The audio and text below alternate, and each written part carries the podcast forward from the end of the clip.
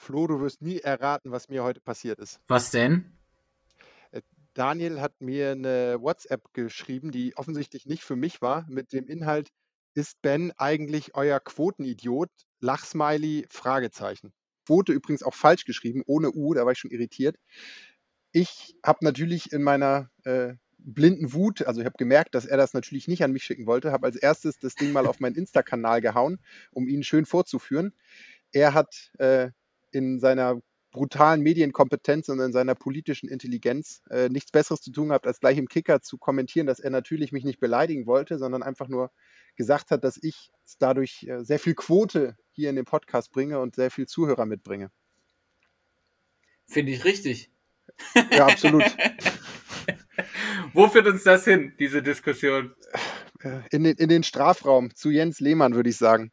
Äh, das Verrückte ist ja, also die Chance besteht, dass der ein oder andere äh, Zuhörer, Zuhörerin das noch gar nicht versteht, weil wir mal wieder äh, mit der Ausnahme sind. Denn normal sind wir so 14 Tage hinter dem Zahn der Zeit. Aber mal wieder sind wir ta wirklich tagesaktuell, also heute Morgen. Äh, wir sollten es erklären und auflösen. Jens Lehmann, den ich ja schon seit, seitdem ich ihn äh, auf dem Platz sehe, hasse. Und er hat Oliver Kahn 2006 die WM geklaut und seitdem ist er bei mir immer nur noch unsympathischer geworden. Ähm, hat wohl Dennis Aogo eine WhatsApp geschickt, wo er geschrieben hat, ist Dennis eigentlich euer Quotenschwarzer? Was natürlich um Welten schlimmer ist als ein Quotenidiot, äh, wie ich es gerade genannt habe. Und scheinbar sollte diese WhatsApp an irgendeinen Kollegen bei Sky gehen, weil sie ja beide bei Sky Experten sind. Äh, Dennis Aogo hat sofort auf Insta gehauen, der da übrigens auch sehr aktiv ist. Ähm, naja, und Jens hat, glaube ich, bevor er das nächste Mal sein WhatsApp geöffnet hatte, ist er in Berlin von seinem Beratungsmandat gefeuert worden. Und äh, ja, es ging so seinen Lauf.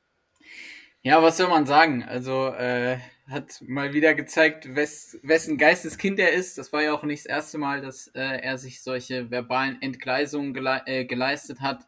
Wer dazu mehr wissen will, dem lege ich gerne den Zeitartikel auch von heute äh, ans Herz. Da steht das nochmal ganz gut aufgelistet, was er sich alles schon auch geleistet hat. Ähm, ja, ist natürlich einfach äh, was, wo man sich nur an den Kopf fassen kann und wo man einfach sagen muss, äh, ich bin froh, dass Hertha da so reagiert hat, wie sie reagiert haben und ja auch Sky gesagt hat, äh, zukünftig wird er nicht mehr bei uns im Studio sitzen. Und am besten, das will ich vielleicht noch kurz sagen, fand ich die Reaktion seines ehemaligen Mitspielers Carsten Baumann beim BVB, der äh, so sinngemäß getwittert hat, ja, du warst früher schon ein Idiot. Und äh, das, glaube ich, trifft einfach perfekt auf den Punkt.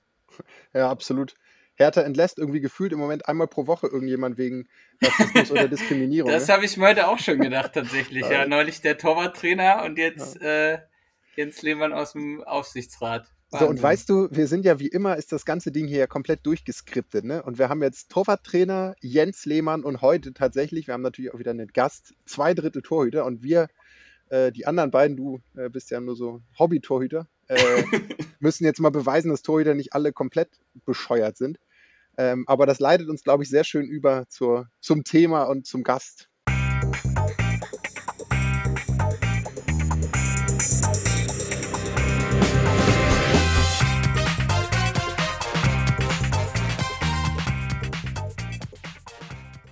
Willst, willst, du unseren Gast vorstellen, Flo? Absolut. Ja, klar. Ähm, Genau, also unser heutiger Gast, äh, du hast es schon richtig gesagt, äh, zwei Drittel Torhüter. Ich sitze hier sozusagen heute mit zwei ehemaligen U-Nationaltorhütern, wie ich gerade im, im Gespräch erfahren durfte. Äh, von daher danke für die Ehre, die ich heute haben darf mit euch beiden. Ähm, aber jetzt zu unserem Gast. Unser heutiger Gast äh, ist Jonas, ähm, im schönen Sauerland geboren, heute 29 Jahre alt. Ähm, und zu Jonas gibt's äh, eine ganz, ganz bewegte Geschichte, wie ich finde. Ähm, er hat ab der U17 äh, beim VfL Bochum gespielt, äh, ungef äh, ungefähr 16 Mal, wenn ich es richtig gelesen habe, U17 Bundesliga gespielt sogar und 30 Mal U19 Bundesliga, war also tatsächlich wirklich auf dem besten Weg, äh, Profitorhüter zu werden. 2009 auch an der U17 WM in Nigeria teilgenommen als dritter Torhüter hinter, Ben, wer war's? Ja, der ewige Zweikampf Bert Leno und Marc-André Testegen, was ich nach wie vor sowas von überragend cool finde. Sehr gut, genau. Da war er als dritter Torhüter dabei ähm, und hat dann aber auch aufgrund äh, einiges Verletzungspechs äh, später dann nochmal bei Alemannia Aachen in der Regionalliga gespielt. Dann aber, wie gesagt, aufgrund Verletzungen äh, seine, seine Karriere beendet ich habe so ein bisschen im Vorgespräch auch rausgehört, die Verletzungen waren nicht der einzige Grund, aber das wird er uns gleich selber, äh, selber noch erzählen. Vielleicht noch kurz, er hat dann parallel äh, Abitur abgeschlossen und auch ein Studium abgeschlossen und dann einen Berufseinstieg in der Unternehmensberatung geschafft und 2016 äh, den InSafe Hands e.V. zusammen mit dem äh, Unioner Profitorwart Andreas Lute gegründet. Also herzlich willkommen, Jonas. Wir freuen uns sehr, dass du da bist. Ja, vielen lieben Dank, Flo. Vielen lieben Dank, Ben. Schön bei euch zu sein und äh, danke für die tolle Einleitung von dir, Flo. Ja, sehr gerne. Ich muss dir trotzdem noch einmal ins Wort fallen, Flo, weil sonst äh, werden uns die Hate-Mails äh, nur so bombardieren. Wenn du Jonas so vorstellst, dann muss man ganz klar sagen, dass ich in einer ganz anderen Liga gespielt habe und äh, nie wirklich U-Nationalmannschaft gespielt habe. Denn im Gegensatz äh, zu anderen Torhütern, siehe Jens Lehmann, äh, ist mir mein Ruf noch wichtig. Sehr gut, danke, danke für die Klarstellung. Ähm, ja, Jonas, um direkt mal ins äh, in unser heutiges Thema, was sich so ein bisschen, das haben wir glaube ich noch gar nicht gesagt, äh, in der ganzen Vorstellungseuphorie und Jens Lehmann-Bashing. Ähm, also unser heutiges Thema soll sich so ein bisschen mit der Rolle des Profifußballs, aber auch der Rolle der Profifußballer in unserer Gesellschaft äh, berichten äh, beschäftigen und ich glaube, da kann es keinen besseren geben als, äh, als dich, Jonas.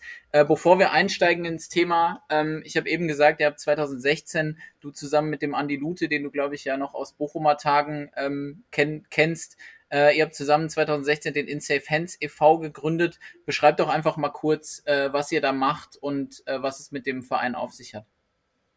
Ja, super gerne. Ähm, Inside Fans ist entstanden damals, weil ähm, wir einfach gesehen haben, dass unglaublich viele äh, geflüchtete Familien nach Deutschland kommen und äh, darunter natürlich auch wahnsinnig viele Kinder sind, die Dinge erlebt haben, die wir alle nicht erleben wollen in unserem Leben. Und Andi und ich haben uns damals die Frage gestellt, äh, was können wir eigentlich in unserer Situation tun, um die Kinder so ein bisschen aufzufangen und ihnen wahrscheinlich am Ende nur zwei oder drei Stunden unbeschwerte Zeit, um Kindheit zu schenken. Aber gibt es da nicht irgendwas, was wir tun können? Und dann haben wir gesagt, ja, wir können Fußball spielen. Fußball ist ja eigentlich immer ein ganz gutes Vehikel, um Kinder zu erreichen und mit ihnen ähm, zu arbeiten. Und, und das haben wir gemacht und so ist Inside Fans entstanden damals.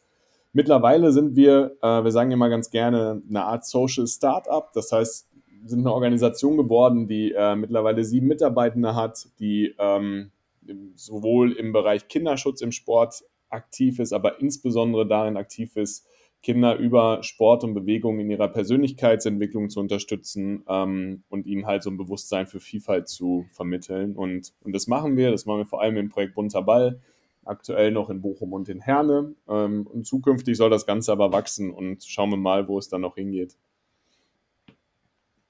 Cool, das heißt, ihr geht sozusagen richtig auch, ich meine jetzt gerade wahrscheinlich äh, schwierig, aber wenn äh, die Welt da draußen halbwegs normal ist, äh, geht ihr dann auch richtig in Schulen rein mit, äh, mit richtigen Trainern auch und bietet da Angebote an oder wie kann man sich das vorstellen? Ja, genau so ist es. Also ähm, unser Kernprojekt Bunter Ball findet immer in Schulen statt. Das sind sportpädagogische AGs, die wir dann mit ganzen Klassen machen. Ähm, wir haben eigene Coaches, die wir ausbilden, die wir ja auch weiterbilden, die wir eng dabei begleiten und die dann mit den Kids Woche für Woche die AGs umsetzen und idealerweise ähm, wirklich vier Jahre lang mit einer Klasse, sodass wir auch einen langen Zeitraum haben, in dem wir wirken können und in dem wir Verbindungen zu den Kindern aufbauen können und damit, glaube ich, auch am Ende ja, ihnen ordentlich was mitgeben können fürs Leben. Total cool. Also ähm, absolut wichtig und genau diesen, diese Kraft des Sports auch immer wieder in die Jugend zu bringen. Nun ähm, wollen wir ja heute auch mit dir sprechen über ein äh, Thema, was irgendwie ganz nah dran ist an dem, was du sagst, aber doch ganz weit weg. Denn wir wollen ja sprechen über die Rolle des, des Profifußballs und insbesondere die Rolle, die Profifußballer äh, auch in unserer Gesellschaft einnehmen können. Du hast dich und der Anlass, äh, warum wir heute auch reden, ist ja ein Zeitinterview, was ich jedem sehr ans Herz lese. Tolle, toller Einblick in, in deine Perspektive darauf und auch in deine sehr bewusste Entscheidung, warum du dich eben gegen den Profifußball entschieden hast. Vielleicht magst du mal, bevor äh, ich dann ganz viel über die U17-WM in Nigeria hören will, ähm, mal in deinen eigenen Worten noch einmal wiederholen, warum war der Profifußball dann doch nicht das, was du wolltest, gegeben, dass das ja gefühlt Millionen von Jugendlichen als ihren Lebenstraum durchaus bezeichnen würden? Ja, ich versuche mal irgendwie das ähm, in möglichst wenigen Worten zusammenzupacken, weil ich glaube, da gibt es viel zu erzählen insgesamt und es ist auch so eine mehrdimensionale Perspektive darauf. Aber ich glaube, es gibt zwei ausschlaggebende Punkte, warum ich am Ende nicht noch versucht habe, es irgendwie zu schaffen und ähm, ja, mich aus dem System heraus verabschiedet habe. Also zum einen ist es das, was Flo auch schon in, in der Einleitung aufgeworfen hat, ist es einmal mein körperlicher Zustand damals gewesen, also viel Verletzungszeit, die mir einmal die sportlichen Entwicklungsjahre genommen hat, da wo sie ganz wichtig waren, nämlich so von 19 bis, bis 21 ungefähr. Und die gleichzeitig aber auch dazu geführt haben, dass ich nicht mehr diese hundertprozentige Überzeugung in meinen Körper hatte und nicht mehr das hundertprozentige Vertrauen in mich selbst, um jeden Tag Höchstleistung zu bringen und am Wochenende immer da zu sein im Zweifel und die Spiele zu gewinnen für eine Mannschaft. Und das ist so die eine Perspektive, warum es am Ende nicht geklappt hat. Aber die zweite, und das ist die, die, ähm, ja, die mir auch schwer gefallen ist, mir das, glaube ich, am Ende also einzugestehen und die ich heute ganz anders reflektieren kann als damals noch, äh, auch wenn ich es damals auch schon so gespürt habe, ist einfach, dass ich mich auch in diesem ganzen System Profifußball nicht richtig wohlgefühlt habe, weil ich mich extrem fremdbestimmt gefühlt habe und weil es mir wahnsinnig eng war. Also ich bin halt ein Mensch, der unglaublich viele Interessen hat, der unglaublich viele Dinge gerne anstößt und ausprobiert und gleichzeitig auch sehr viel Wert darauf legt, ähm, die Dinge sehr frei und selbstbestimmt angehen zu können und damit halt auch irgendwie selbst die Quittung zu bekommen für die Dinge, die ich mache. Das wäre im Profifußball auch gegangen, auf jeden Fall. Aber ähm, da wäre ich viel eingeschränkter gewesen in, in, in, ganz, ganz vielen Dingen, die ich gerne angestoßen hätte. Und ähm, das, ja, hat mich, hat mich halt irgendwie so zu dem Punkt geführt, dass ich mich nicht richtig wohlgefühlt habe, dass ich mich auch ähm, zu sehr beschränkt gefühlt habe auf meine Rolle als Profifußballer in dem Moment. Also weniger den, den Mensch ganzheitlich zu sehen, als nur meine Rolle als Profifußballer. Und wenn ich auch heute reflektiere, wie wir versuchen, in Fans zu führen und zu leiten und auch mit dem Team umzugehen, dann steht immer der Mensch im Mittelpunkt und nie die Rolle, die er einnimmt bei uns im Verein oder die sie einnimmt im Verein. Und ähm, damals hatte ich so das Gefühl, hey, ja, jetzt du musst halt Fußball spielen und du musst Leistung bringen und das ist was zählt und alles andere äh, fällt erstmal so hinten ab. Und ähm, da habe ich mich extrem schwer mitgetan und das hat auch dazu geführt, dass, glaube ich, dieses letzte ein, zwei oder drei Prozent die am Ende darüber entscheiden, wo du landest im Profifußball, dass die einfach gefehlt haben und damit auch behindert haben, dass ich ähm, noch weitergekommen wäre. Ich finde, dass du hast einen sehr schönen Satz gesagt, der es eigentlich auf den Punkt bringt. Ähm, du hast gesagt, die Quittung für das, was du tust, hättest du auch als Profifußballer kriegen können. Ich behaupte mal, wenn du, also die Dinge, die du machen wollen würdest und anstoßen würdest. Das ist ja, wenn man deinen Lebenslauf sich anguckt, durchaus auch mal eine politische Reflexion und mal über den Tellerrand gucken und eben nicht nur den, den Fußball als äh, Zentrum und einziges Element des Lebens zu haben. Die Quittung wäre dann, glaube ich, einfach äh, kein Vertrag mehr. Also wir haben das lange äh, mal in einer Folge diskutiert, wo es äh, um Homophobie im Fußball ging und wo äh, unser Gast, der inzwischen auch äh, Moderator bei uns ist, einen schönen Satz gesagt hat, gesagt hat, na, die Fußballer sind nicht Aktivisten, sondern die sind Einzelunternehmer und die kämpfen für ihren nächsten Vertrag. Und jeder, der sozusagen sich outen würde, um dann das große Fass umzustoßen, der seine Quittung wäre, dass er wahrscheinlich keinen Vertrag mehr kriegen würde oder zumindest nicht mehr so viel verdienen würde, weil er eben äh, quer schwimmt. Und das wäre ja genau auch, auch das, was du so ein bisschen mit dieser Enge beschreibst, oder? Ja, durchaus. Also ich glaube, dass es schon ähm, auch eine ganz gute Perspektive ist, die euer Gast da mal geäußert hat. Ähm, ich weiß nicht, ob sich da heutzutage vielleicht auch Dinge ein bisschen verschoben haben und dass es durch die jüngsten Entwicklungen, die es einfach auch nimmt und durch eine, glaube ich, zunehmende Mündigkeit an bei den einzelnen Sportlerinnen und Sportlern, ähm, aber halt auch in dem Zusammenschlüssen jetzt zum Beispiel im Spielerbündnis, dass es da vielleicht jetzt sogar eine Bewegung gibt, wo diese Dinge eher möglich sind und wo hoffentlich auch ein Raum dafür wäre, sich zu outen und trotzdem noch im System weiter existieren zu können und ähm, auch im, im gleichen Maße vertraglich ausgestattet zu werden, wie das vorher der Fall war. Und ja, was, also was meine Perspektive angeht, es ist, ich habe das ja gerade so ein bisschen kryptisch gesagt, Dinge, die ich hätte anstoßen wollen und so weiter und so fort. Also ich glaube, da, da haben auch Banalitäten einfach mitgespielt. Und Banalität hieß damals für mich, ich wollte unbedingt nebenbei studieren und ich wollte das auch präsent machen, weil ich einfach in die Uni gehen wollte, Menschen aus der in Anführungsstrichen normalen Welt treffen wollte, so eine Art Campus-Feeling haben wollte. Und das geht aber nicht, wenn dir dein Trainer am Dienstagabend sagt, hey, wir trainieren jetzt doch morgen früh. So, und deine mhm. Vorlesung kannst du dir schenken und im Zweifel auch eine Klausur. Und das sind so Banalitäten einfach gewesen, die mich aber eingeschränkt haben. Und genauso die Möglichkeit, ähm, ja, letztendlich auch mal, hört sich auch blöd an, aber ein, zwei Tage irgendwo hinzugehen und ähm, im Unternehmen zu schnuppern oder in einer, in einer Organisation zu schnuppern oder ähm, damals hat mich auch so dieses, dieses Feeling getrieben, hey, Weltreise wäre halt auch geil. Und natürlich ist es, war mir klar, dass das nicht funktioniert und ich hätte es auch niemals gemacht, weil dafür war der Fußball mir zu wichtig. Also diese große Ebene mit Weltreise und whatever, das war mir klar, da verzichte ich auch gerne drauf. Aber diese Kleinigkeiten, die bessere Planbarkeit meines Lebens und ähm, irgendwie auch die Selbststeuerung wann ich Dinge reinlegen kann, wann ich Termine wahrnehmen kann, wann ich mir Dinge anschauen kann.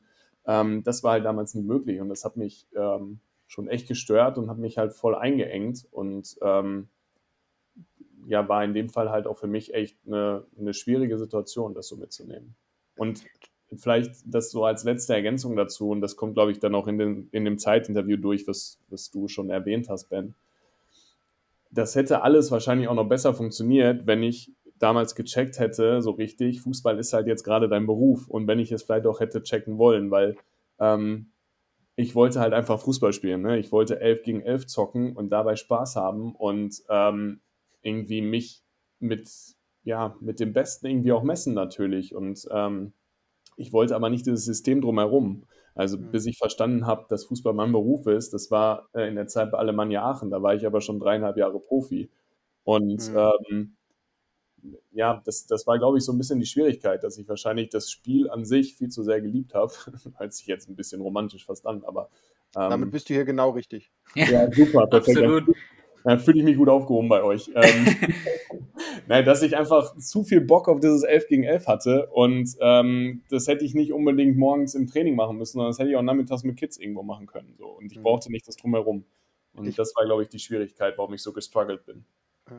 Ich ja, ich finde, du hast tatsächlich in, äh, in dem Interview aber auch noch einen interessanten anderen Punkt angesprochen. Ähm, das geht so ein bisschen auch in die Richtung Tabuthema, ähm, was wir ja eben angerissen haben mit dem, mit dem Thema Homosexualität, aber was es ja auch gibt mit dem Thema äh, Depressionen, gibt es ja auch äh, bekannte Beispiele. Das traurigste sicherlich äh, Robert Enke. Ähm, aber du hast ja in dem, in dem Interview auch sinngemäß zumindest gesagt, ähm, du hast dich damals nicht so richtig getraut oder, oder die, der, der Zeitreporter, Reporterin, ich weiß nicht mehr, äh, hat dich gefragt, ob du das damals auch mit deinen Kollegen in der Kabine besprochen hast. Und da ähm, hast du ja sozusagen sinngemäß gesagt, dafür war eigentlich in der Kabine kein Platz, äh, sondern du hast es dann eher irgendwie bei der sportlichen Leitung und beim, beim Management ähm, platziert. Äh, lag das eher daran, dass du einfach dieses Denken und diese Reflexion äh, die du ja an den Tag legst, bei deinen Kollegen einfach gar nicht so gespürt hast? Oder dass es tatsächlich die Angst vor einer Ausgrenzung aus der Gemeinschaft war?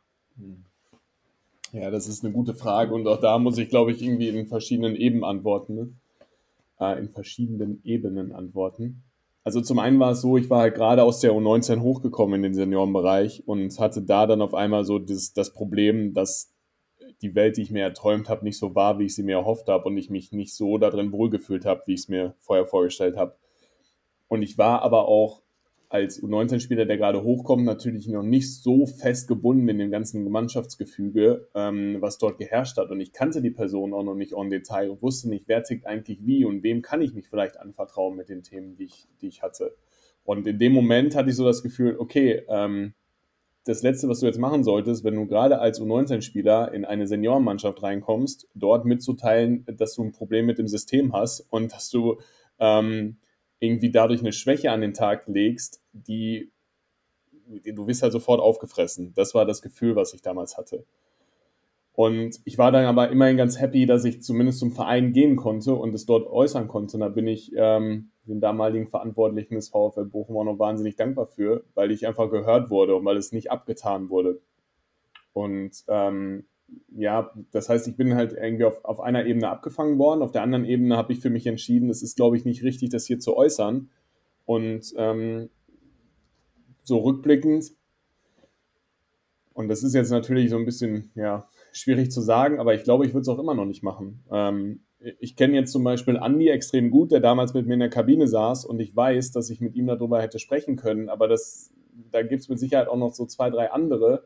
Ähm, aber ich weiß trotzdem nicht, ob ich es getan hätte, weil ich einfach, und das ist das, was, was ja auch euer Gast schon mal beschrieben hat, ähm, ich mich natürlich auch, trotzdem ich Teil eines Teams war, als Einzelunternehmer irgendwie verstanden habe und ähm, irgendwie ja, versucht habe, keine Schwäche zu zeigen, niemandem gegenüber und einfach dort meinen Weg zu machen und zu zeigen, hey, ich bin gerade aus der U19 hochgekommen und das, das hat auch einen Grund und ich habe Bock hier jetzt anzugreifen und ähm, irgendwie meinen Platz zu erobern. Hm. Ich, wir wollen ja so ein bisschen auch versuchen, das Experiment zu wagen und in einen Erklärversuch abzubiegen, was wir aus, aus deiner Geschichte und deiner sehr frühen, sehr reflektierten Art und Weise, wie du mit dem Profifußball ja begonnen und dann auch schnell wieder abgeschlossen hast, so ein bisschen auf die Rolle zu gucken, was der gemeine Profisportler oder der gemeine Profifußballer eigentlich in unserer Gesellschaft leistet. Und ich finde, da sind zwei Aspekte, die, die da sehr schön rauskommen gerade. Das eine ist so ein bisschen, ich nenne es mal die äh, Kopf runter, Augen zu und durch, volle Fokussierungsmentalität. Und ähm, auch da im Zeitinterview so ein Satz, ich liebe ja so kleine Anekdoten, die ganz, ganz viel malen. Da war dann eine Aussage, so, ihr wart in Nigeria zu, zur U17 WM und dann sagtest du, ja, ich wollte raus und mit Leuten sprechen und das Land kennenlernen.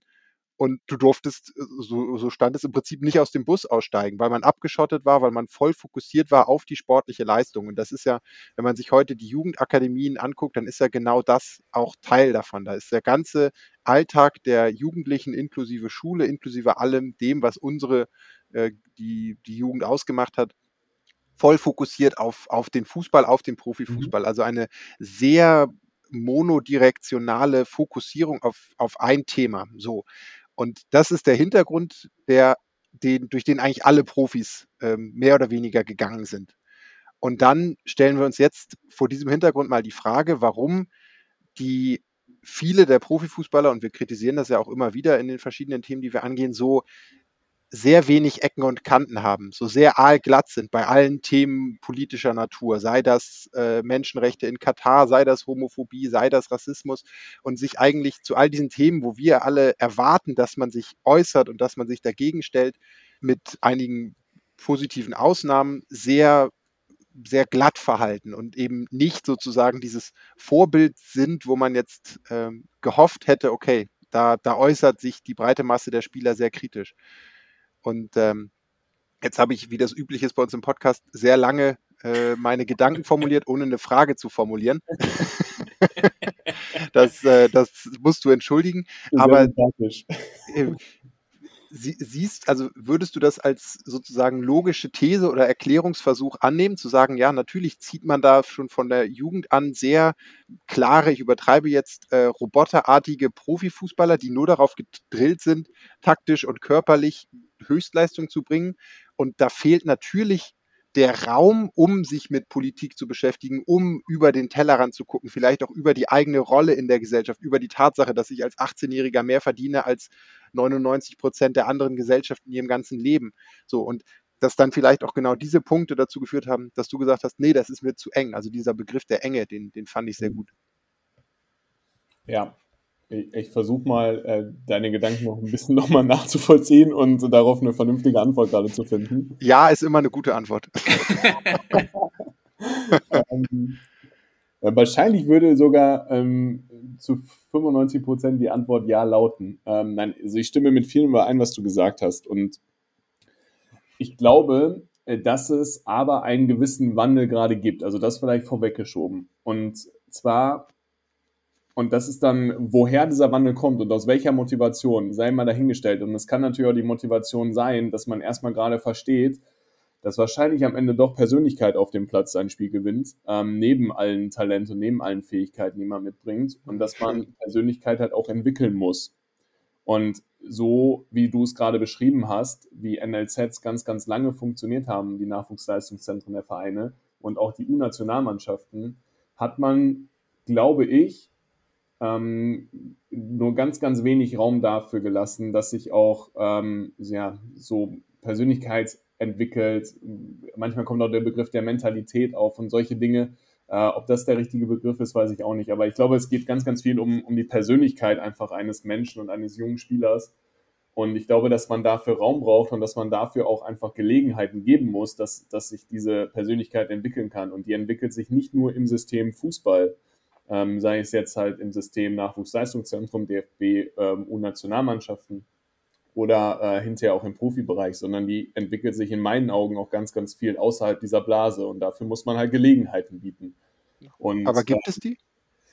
Genau, das ist, ich glaube ähm, nochmal, dass es dass es da einen Wandel gibt, dass man das jetzt gerade versteht, dass es die geben muss. Also bei mir früher, sage ich, hat es sie nicht groß gegeben. Ähm, und da ist das Beispiel, was du genannt hast mit der U17-Weltmeisterschaft in Nigeria in 2009, ähm, ein sehr, sehr gutes Beispiel, weil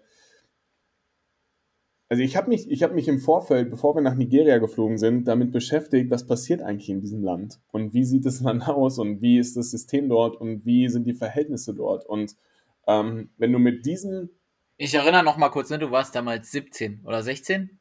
Ähm, 17 tatsächlich, ja. genau. Ich war damals Krass. 17, aber ähm, ich habe mich halt dafür interessiert, wo ich hinkomme. So. Ja. Und ähm, bin dann dahin gefahren und habe so gemerkt, okay, hey, Dinge, die du vorher so für dich herausgefiltert hast und gelesen hast, die stimmen. Es gibt aber welche, die nicht stimmen. Und irgendwie habe ich doch jetzt Bock, wenn ich einmal hier bin, das auch kennenzulernen und ähm, darüber als Persönlichkeit zu wachsen.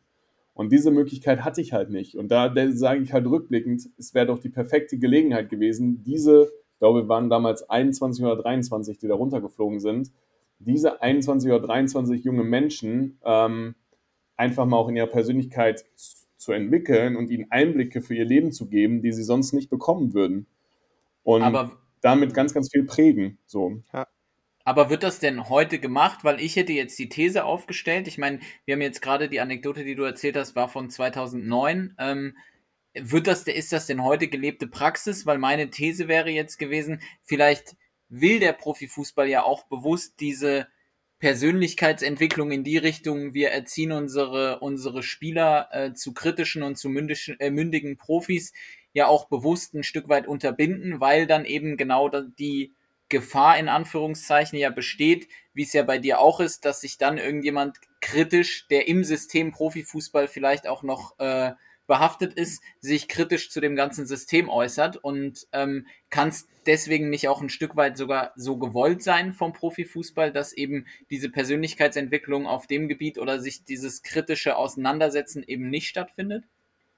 Ja, das ist äh, auch eine These, die jetzt natürlich im Raum steht und wo, ähm, wo ich auch nicht die finale Antwort drauf habe. Ich glaube, dass es am Ende nicht so ist, sondern dass, ähm, der, dass der Profifußball mehr und mehr versteht, dass es eigentlich diese, ähm, diese auch selbstständig denkenden Köpfe und Personen braucht, die auch mal halt, ähm, ja, die mündig sind, die eine eigene Meinung mitbringen und die dieses gesamte System Profifußball auch für die Zukunft noch mehr mitprägen und mitentwickeln. Und das ist ja so eine Grundlage, warum dieses Spielerbündnis jetzt entstanden ist, so wie ich es gerade wahrnehme, ähm, nämlich sich als Mitgestalter des Systems zu verstehen, was sie bisher aber nicht groß mitgestalten durften. So.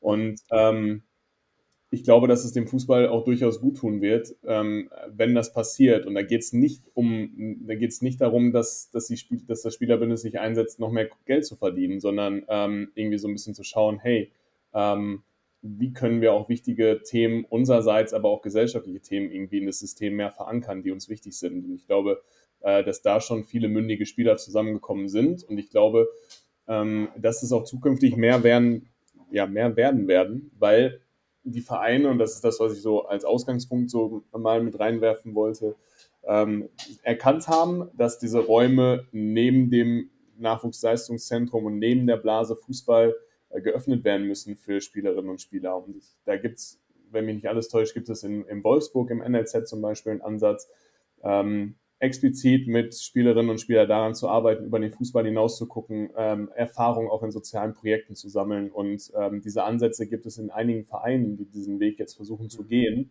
Und das halte ich für sehr, sehr wichtig. Und ähm, gleichzeitig glaube ich, dass es auch durchaus sinnvoll wäre, das ist jetzt halt meine Meinung, äh, da kann man auch vieles gegenstellen mit Sicherheit, aber vielleicht die NLZs auch erst in einem späteren Jahrgang beginnen zu lassen. Weil wenn wir mit der, in der U9 schon äh, anfangen, Spieler irgendwie in NLZ zu packen ähm, und die halt dieses ganze System auch mitnehmen, die aber ein E-Jugendspieler oder eine E-Jugendspielerin am Ende einfach sind, ähm, dann weiß ich nicht, ob das noch sein muss oder ob man nicht ja. einfach die Vereine in der Umgebung mehr stärken muss, dort äh, Amateurvereinen einfach die Strukturen stärken, Trainerinnen und Trainer stärken und die Kinder dort belasten und sie dann zum späteren Zeitpunkt erst in das System zu holen, ähm, damit sie nicht schon zu früh in diese Blase reinkommen und einfach noch mehr wertschätzen lernen, wie es drumherum aussieht, sowohl in Vereinsstrukturen als auch im Alltag. Und ähm, ich kann mir vorstellen, dass es nur eine Entwicklung dahin auch geben, geben wird und ähm, dass man einfach immer mehr versteht, hey, Persön da komme ich jetzt noch zurück auf das, was ich gesagt habe. Ich glaube, Persönlichkeit gewinnt am Ende ein Spiel. Also muss ich Persönlichkeit auch aus dieser Perspektive, ähm, äh, wenn ich als Verein diese Perspektive einnehme, auch dann muss ich Persönlichkeit einfach schulen, weil dann wird es am Ende auch zu Erfolg führen. Und dafür müssen halt diese Räume geschaffen werden dein, dein Wort in Gottes Ohr. Ich würde das mit Brief und Siegel unterschreiben. Und, 100 Prozent. Äh, ich finde, das ist total schön und das, äh, das erste Mal seit langem in diesem Podcast äh, spüre ich so eine innere Wärme bei der Vorstellung, dass wir da wirklich irgendwann hinkommen, dass die Andreas Lutes dieser Welt äh, wirklich in Anführungsstrichen eine relevante Masse bilden, in der gewisse Dinge ähm, nicht mehr toleriert werden. Und ich sage es mal ganz konkret, äh, ich habe zwischendrin überlegt, ob ich dich unterbreche und widerspreche, weil im Moment ist es für mich eigentlich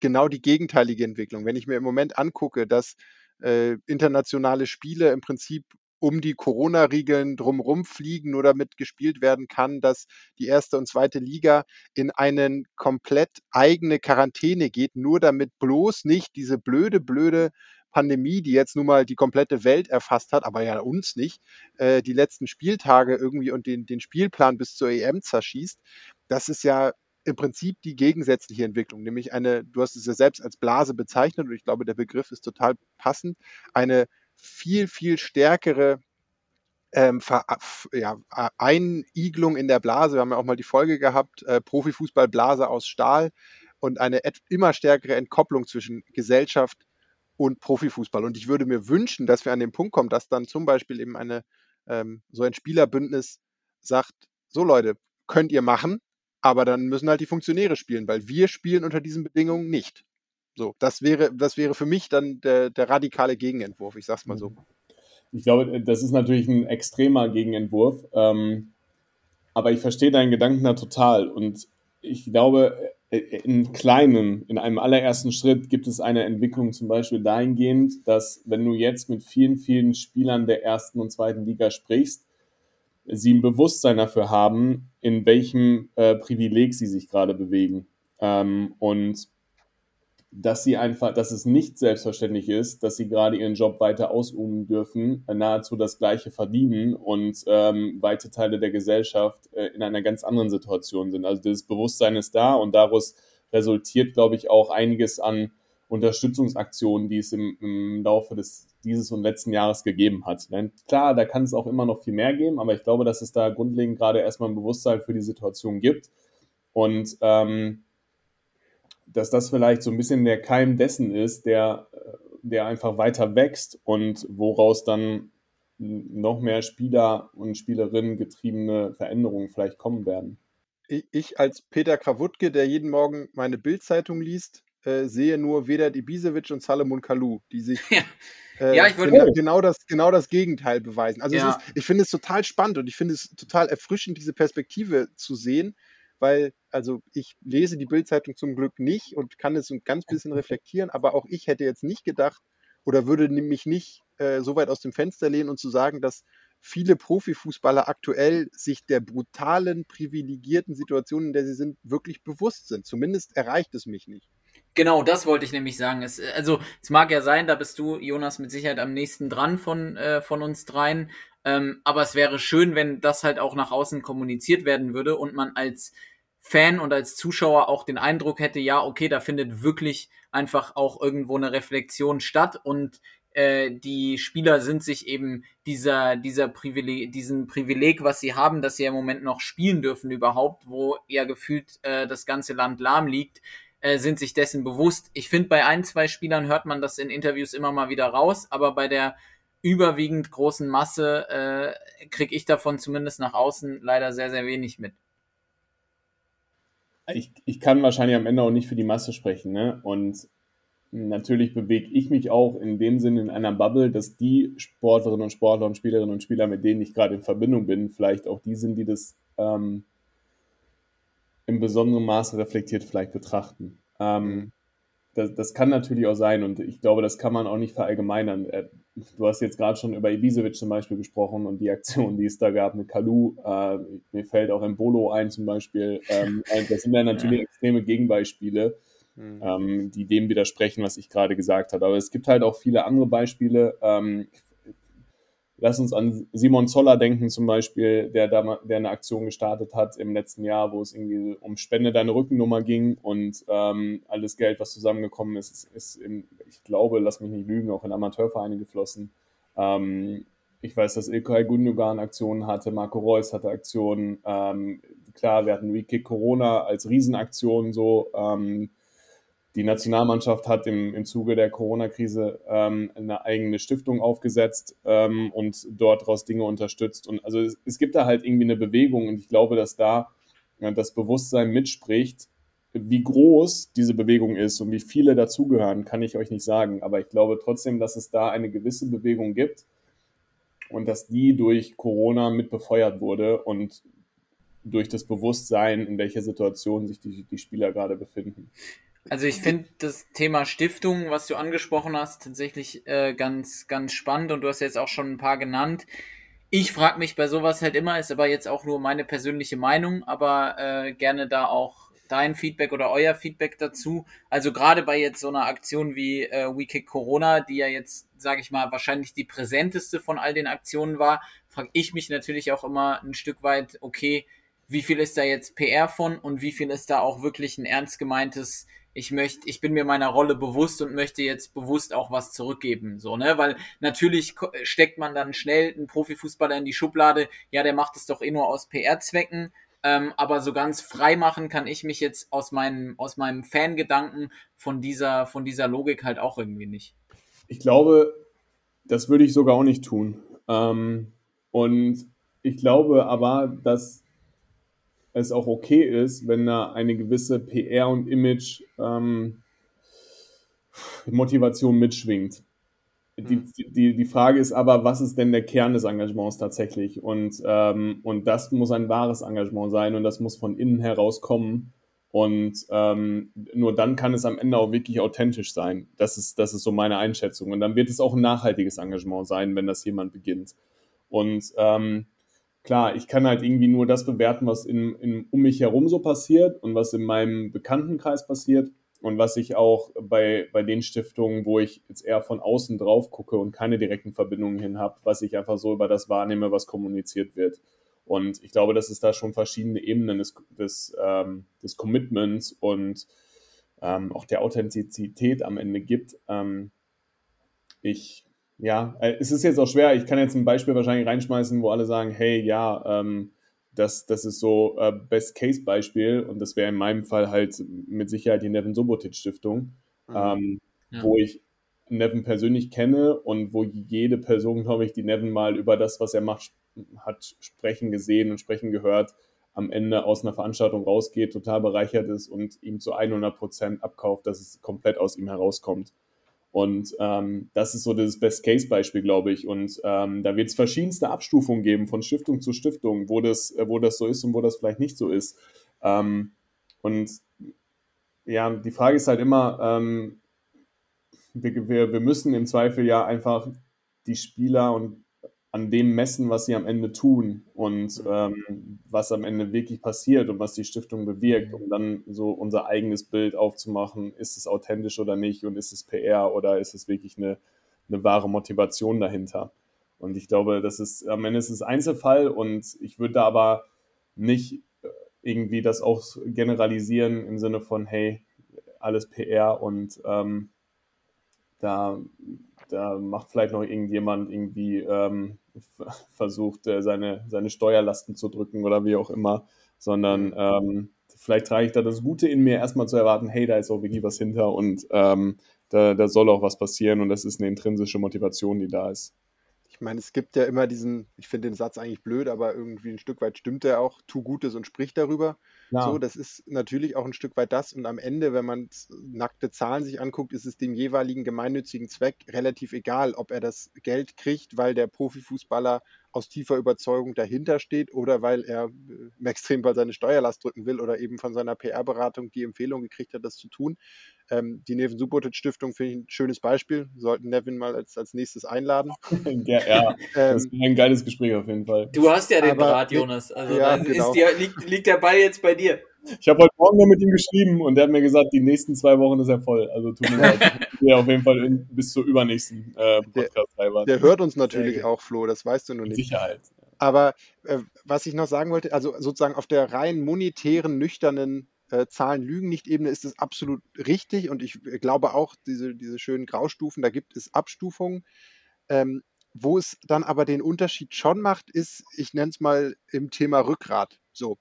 Äh, und mache viele Beispiele. Also eins, was wir vor ein paar Monaten oder Wochen mal diskutiert haben, war diese ganze Posse um den Abflug von Bayern München nach Katar, wo sie eben äh, wegen drei Minuten Verzögerung, die zu ein paar Stunden im Flugzeug führten, einen Aufstand gemacht hätten, haben, als, als ob gerade äh, persönlich die Allianz Arena von Deutschland eingerissen wurde. So hat sich Uli Hoeneß und Karl-Heinz Rummenigge aufgeführt. Ich als Bayern-Fan, der ich weiß Gott nicht bin, hätte mir gewünscht, dass irgendeiner dieser Spieler oder im Idealfall alle direkt danach auf Twitter sagen, ey, sorry Leute, sehe ich irgendwie nicht so. Wir sind total dankbar dafür, dass wir überhaupt in dieser Situation äh, in der, in der Pandemiewelt nach Katar fliegen können und dort unseren Beruf ausüben dürfen, obwohl wir ungefähr die einzigen sind, die das aktuell dürften. Und das ist, das ist so dieser feine Unterschied. Wie gesagt, ich finde diese ganze Stiftungs- und philanthropischen Ansätze total gut und wichtig und äh, gestehe den Profis auch ein Stück weit zu, dass das ein Schritt in die richtige Richtung ist. Aber für mich wäre der nächste konsequente Schritt eben äh, Walk the Talk. So. Und ja. dass, wenn in Katar offensichtlich mit, mit belegbarem Journalismus viele tausend Menschen gestorben sind, dass sich die Nationalmannschaft nicht nur hinstellt und sagt, ja, Human Rights so und wir machen mal ein Symbol, sondern im Prinzip das, das auch klarer sich äh, dazu positioniert und wir haben auch über den Boykott diskutiert und sagt, das unterstützen wir nicht. So, und jetzt tatsächlich äh, ein Bogen noch. Die, eine Hoffnung hatte ich tatsächlich ein Stück weit in, in dem kürzlichen Super League-Desaster, wo ja durchaus auch Funktion oder Trainer und Spieler sich äh, geäußert haben und gesagt haben, bis hierhin und nicht weiter. Ja. Mm, ich versuche das, was du zuletzt gesagt hast, auch noch einmal mit dem zu verbinden, wo du gesagt hast, äh, wenn wir äh, den rein monetären Blick auf das werfen, was vielleicht geschieht, dann ähm, würdest du das, ja, dann, dann, würdest du dem auch so eine gewisse positive ähm, Bewertung mitgeben. Und ich finde aber das genau, was du aufgemacht hast, auch extrem entscheidend. Und ähm, mir fehlt es auch, dieser Ansatz, so eine Art äh, Athlete Activism, so wirklich mhm. in eine Rolle mhm. reinzugehen und, und Haltung zu bekennen und auch Haltung zu setzen. Denn die eigentliche Währung eines Profisportlers und einer Profisportlerin ist ja die Öffentlichkeit, die er oder sie hat. Ja. Ähm, natürlich ähm, haben, haben die teilweise auch Geld, je nachdem, in welchen Ligen sie spielen, aber auch äh, ein Topmanager aus irgendeinem Unternehmen verdient das gleiche wie ein Zweitligaspieler oder teilweise ein Erstligaspieler. So. Mhm. Aber was diese Person nicht hat, ist diese Öffentlichkeit, die er oder sie mit einem Post oder mit einem Statement oder so erreichen kann. Und ich glaube, dass das noch viel zu wenig genutzt wird und dass da aber die wahre Kraft auch drin liegt, Gesellschaft zu gestalten und ähm, einfach Schön. Fehler einzuschlagen und zu sagen, hey, da verstehe ich und jetzt macht euch mal Gedanken, was hier eigentlich schief läuft äh, in unserer Gesellschaft und ähm, ich glaube, dass da halt unglaublich viel Potenzial ist. Wenn wir nach Amerika gucken, dann ist es eigentlich schon eher, eher gang und gäbe, dass Athleten und Athletinnen rausgehen und ihre Meinung bekennen und darüber auch gesellschaftliche Diskussionen auslösen. Mhm. Ähm, oder wenn wir jetzt im Zuge von Corona nach, ähm, nach England gucken und einen Marcus Rashford sehen, der unglaubliche Dinge angestoßen hat, indem mhm. er einfach eine Meinung hatte und diese Meinung halt komplett vertreten hat, bis hin dass ja auch mehr oder weniger dieser Social Media Boykott mit auf ihm fußt, der, den es jetzt gegeben ja. hat. Mhm. Und ich glaube, dass da in Deutschland wahnsinnig viel Potenzial einfach noch herrscht. Ähm, und da würde ich mir auch wünschen, dass noch viel, viel mehr passiert. Und ich denke zum Beispiel auch immer zurück, lass uns mal an, ähm, an Black Lives Matter denken und was da in der Bundesliga passiert ist. So. Und Hast du einen weißen Spieler gesehen, der dazu sich bekannt hat und der dazu ein Statement abgegeben hat oder der niedergekniet ist, so, wenn man dieses Symbol benutzen möchte? Hm. Wenn dort ja. etwas passiert ist, dann waren es schwarze Spieler, die das mit aufgegriffen haben. So, oder ja, Spieler, die, die, ja, die augenscheinlich eher People of Color sind. Und ähm, da habe ich mich so gefragt, hey, also warum bekennt dann nicht mal ein weißer Spieler einfach äh, eine Haltung und gibt eine Meinung zu ab und löst damit vielleicht eine ganz andere Diskussion aus. Und ich glaube, dass es da einfach, und da gibt es, glaube ich, ganz, ganz viele Themen und da würde ich mir halt wünschen, dass noch viel, viel mehr passiert. Und dafür braucht es aber dann vielleicht auch einen Rahmen ähm, und irgendwie ein Umfeld, das es einem noch erleichtert, das zu tun. Also ähm, irgendwie, ja, auch Bekenntnis von, dass die Vereine sich auch noch, noch viel klarer zu Dingen bekennen müssen und ihren Spielerinnen und Spielern auch den Rücken decken, dass es okay ist, jetzt auch eine Meinung zu äußern und dass ich nicht irgendwie die Sorge haben muss, äh, am nächsten Tag auf der Geschäftsstelle zu stehen und mich zu irgendwas zu rechtfertigen oder so. Ähm, Absolut. Ja. Also ich, ich finde, du sprichst da ja, sprichst da ja ein super wichtiges Thema an.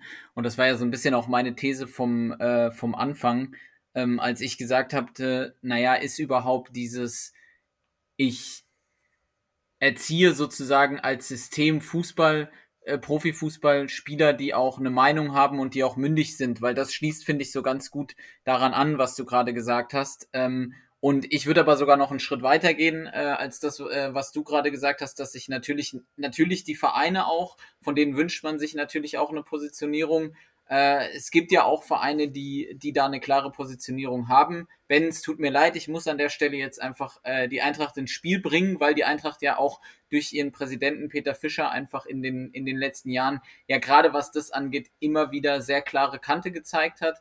Du hättest auch St. Pauli oder Union Berlin nehmen absolut, können, aber du musst Eintracht Frankfurt nehmen, ne? ja, natürlich, weil ich da am nächsten dran bin. Es gibt ja mittlerweile auch andere Beispiele, auch Mainz 05 hat sich, äh, hat sich da ja mal äh, sehr, sehr gut und richtig ähm, positioniert.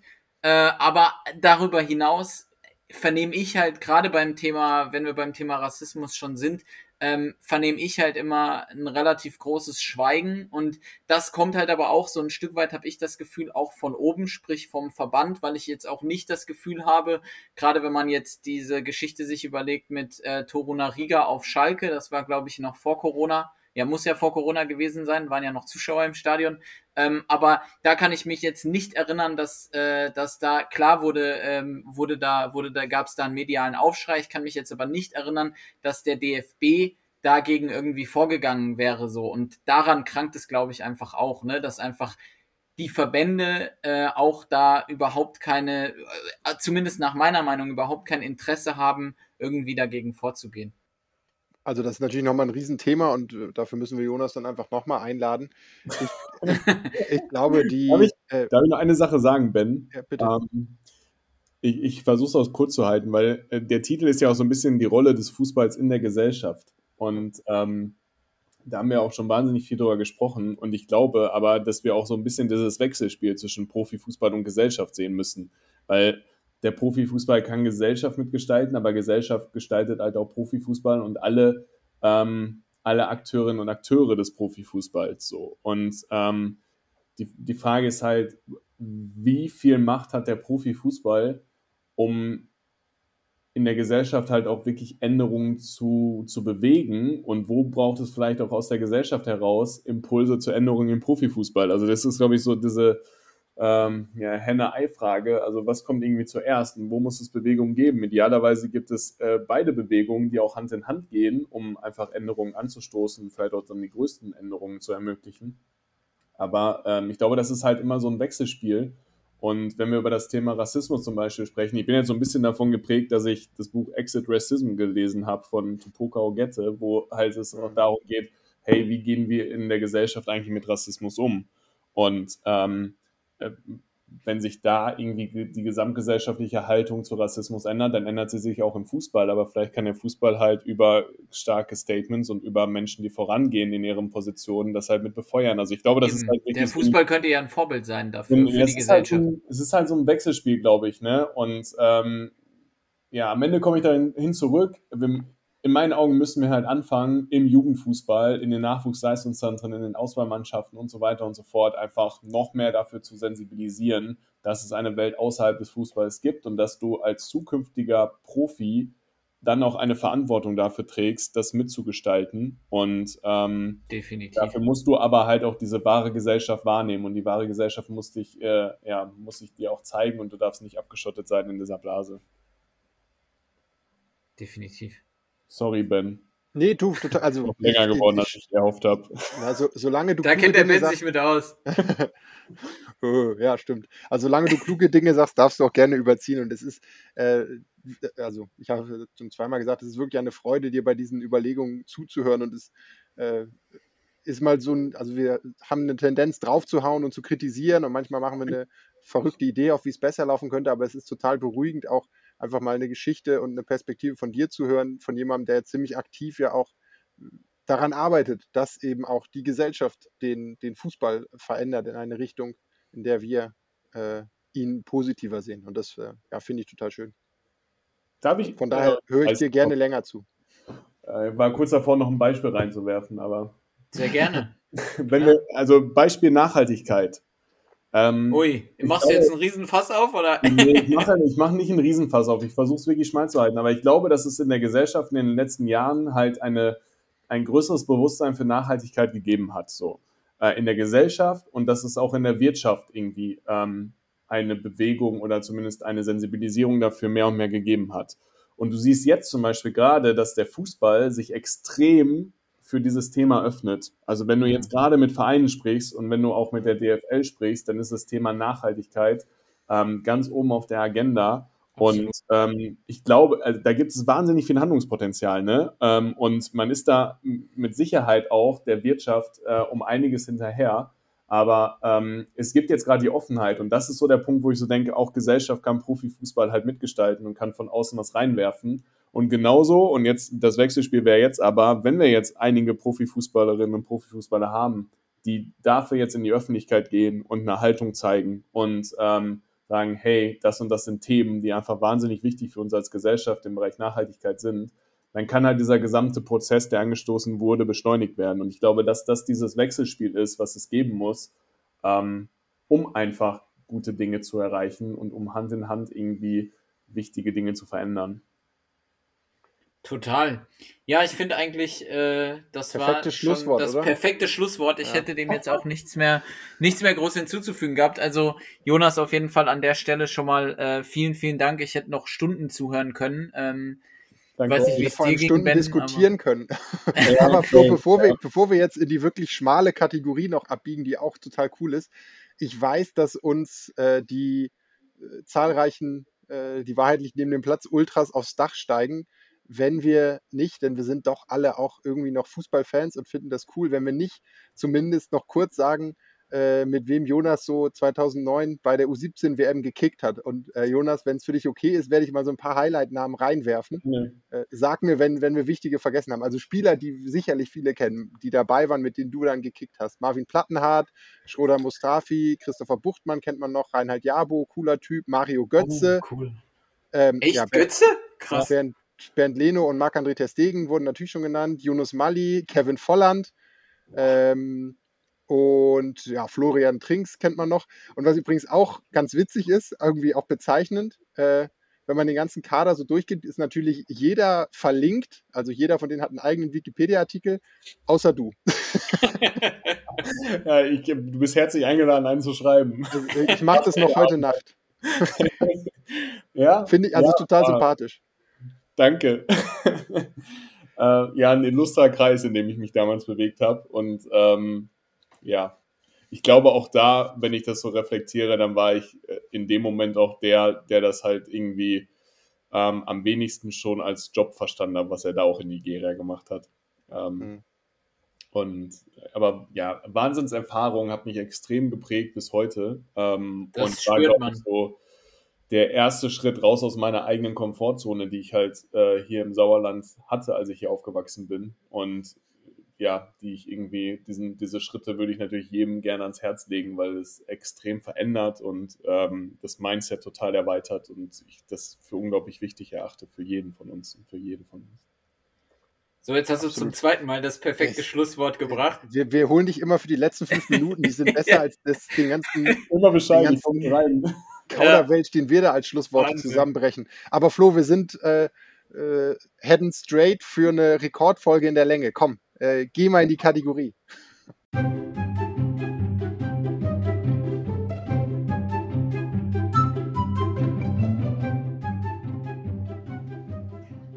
Als heutige Kategorie ähm, haben wir tatsächlich passend zu unserem heutigen Gast natürlich auch ähm, uns Folgendes überlegt. Ähm, wir haben uns jeder ein Talent überlegt, also ein Fußballtalent, dem der große Durchbruch verwehrt geblieben ist, aus welchen Gründen auch immer. Ähm, ich bin gespannt, wen ihr mitgebracht habt und an der Stelle will ich sagen, Jonas hat mir das im Vorgespräch schon gesagt, er würde nie auf die Idee kommen, sich selbst zu nennen. Deswegen sage ich es eher, Ben, in deine Richtung. Äh, Eigennennungen sind ausgeschlossen, aber ich lasse gerne unserem Gast den Vortritt. Jonas, ich bin gespannt. Ja, ich komme jetzt mit jemandem um die Ecke. Wenn ihr den kennt, dann, ähm, dann falle ich vom Glauben ab. Ähm, und zwar Tim Schrage. Und äh, sagt mir gar nichts. Tim kommt bei mir äh, im Sauerland um die Ecke, wie wir so sagen. Ähm, yeah. Und ähm, spielt aktuell noch in der Oberliga Westfalen bei der äh, SG Fintrop Barmen 0. Ähm, ist, glaube ich, ein oder zwei Jahre älter als ich. Und ich habe mit, mit Tim früher mal in der Kreisauswahl zusammengespielt. Und Tim kann die verrücktesten Bälle, äh, die verrücktesten Dinge am Ball. Ähm, der macht so unkonventionelle Bewegungen und Läufe wie Thomas Müller eigentlich. Ähm, und äh, ich glaube, dass wenn der sehr, sehr früh gesagt hätte, ich tue jetzt alles dafür, Profifußballer zu werden, dann hätte er es geschafft. Ähm, er hat sich aber dagegen entschieden und da, glaube ich, viele andere tolle Sachen gemacht und äh, spielt jetzt aber trotzdem halt Oberliga Westfalen und funktioniert da auch extrem gut und ähm, ich glaube, alle Mannschaften, die gegen ihn spielen, werden auch darauf eingestellt, ihn irgendwie unter Kontrolle zu haben. Und das ist so mein, ähm, ja, irgendwie meine Wahl für heute Abend. Cool. Sehr schön. Liebe Grüße gehen raus an den ja. Virtuosen. ben, wen hast du denn mitgebracht? Ja, äh, ich habe äh, lange überlegt und nehme sie einfach beide, erkläre sie nur ganz kurz. Auf der einen Seite habe ich ähm, Holger Bartstuber, weil ich den, also das ist so, so, eine tragische Figur, weil einfach seine Kreuzbänder irgendwie aus Zahnseide sind. Also der, der, hatte ja so in seinen jungen Jahren so zwei, drei Spiele, wo du dachtest, okay, das ist der neue nächste Weltinnenverteidiger. Und dann war er irgendwie chronisch verletzt und ich glaube, spielt inzwischen immer noch bei der zweiten, äh, bei, den, bei den Amateuren von Stuttgart und ist einfach aufgrund seiner, seines gebrechlichen Körpers irgendwie immer falsch, musste immer falsch abbiegen. Das ist der zweite und eigentlich gebrechlicher Körper. Danach kommt gebrechlicher Geist. Äh, das, mein zweiter ist Sebastian Deißler, den ich damals als extrem tragisch empfunden habe, weil er auch einfach ein unheimlich begnadeter Fußballer war und die Spiele, die ich von ihm gesehen habe, hat er mich häufig begeistert, weil er auch wirklich ja einfach diese Art von Fußballer ist, die, die ich, den ich sehr gerne zuschaue, wenn sie auf dem Platz sind. Und da hat man dann mal äh, gesehen, wie, ja, wie, wie eine psychische Erkrankung da einfach auch einen nachhaltigen Strich durch die Rechnung machen kann. Ja, da reiht sich tatsächlich meiner äh, perfekt ein, in dem Sinne, dass wir jetzt erst einen ziemlich lokalen Spieler hatten, jetzt zwei nationale, habe ich tatsächlich einen internationalen mitgebracht.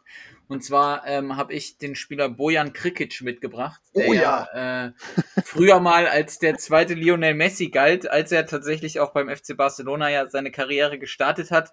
Ähm, Woran es bei ihm genau gescheitert ist, kann ich nicht sagen, weil dazu war ich immer zu weit weg von ihm. Aber ich kann einfach nur mal seine äh, auf Barcelona folgenden Stationen vorlesen. Da ging es dann noch weiter bei Milan und der AS Roma und Ajax. Bis dahin denkt man, okay, kann immer noch eine ganz gute Karriere werden. Dann kam aber ein ziemlich rapider Abstieg zu Stoke City. Dann ja auch, ich glaube, ein Jahr oder ein halbes Jahr in der Bundesliga bei Mainz 05 und dann bei Deportivo Alaves. Und jetzt ist er seit, glaube ich, äh, Sommer ähm, oder seit, seit Winter äh, ist er auf der Suche nach einem neuen Verein und der Junge ist erst 30 Jahre alt. Also ich glaube, das ist eine der am krassesten gescheiterten äh, Weltkarrieren, ehemaligen Weltkarrieren, die es so gibt. Und äh, ja, das fand ich ganz, ganz spannend, mir das nochmal ins Gedächtnis zu rufen, als ich mir seinen Werdegang so angeschaut habe.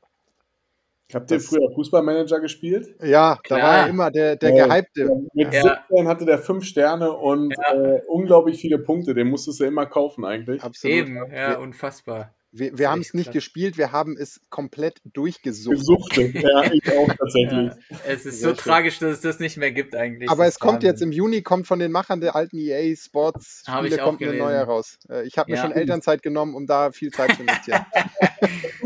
Sehr gut. Äh, bevor wir die, äh, die heutige Folge dann schließen, äh, würde ich aber gerne, weil ansonsten kriegen wir von Daniel, glaube ich, auf die Finger, äh, noch Zu kurz auf unsere, auf unsere Social Media Kanäle verweisen. Ähm, also wie immer, äh, schreibt uns gerne eure Anmerkungen. Ihr findet uns bei Twitter unter @die auf Instagram unter die Wahrheit liegt neben dem Platz oder auch auf unserer Webseite neben dem Platz.de. So ist ben, es. Ich überlasse dir das Schlusswort für heute. Großartig. Das war wie immer, die Wahrheit liegt neben dem Platz. Wir waren eingangs so begeistert von unserem Gast und von dem, was noch vor uns lag, dass wir uns gar nicht äh, offiziell eingeleitet und euch begrüßt haben. Schön, dass ihr dabei wart. Das war wie immer euer Podcast an der Schnittstelle zwischen Fußball und Gesellschaft mit dem grandiosen Jonas. Vielen, vielen Dank, dass du da warst. Es war eine Riesenfreude und danke, dass du uns hier äh, bereichert hast. Vielen Dank. Danke an euch, hat viel Spaß gemacht.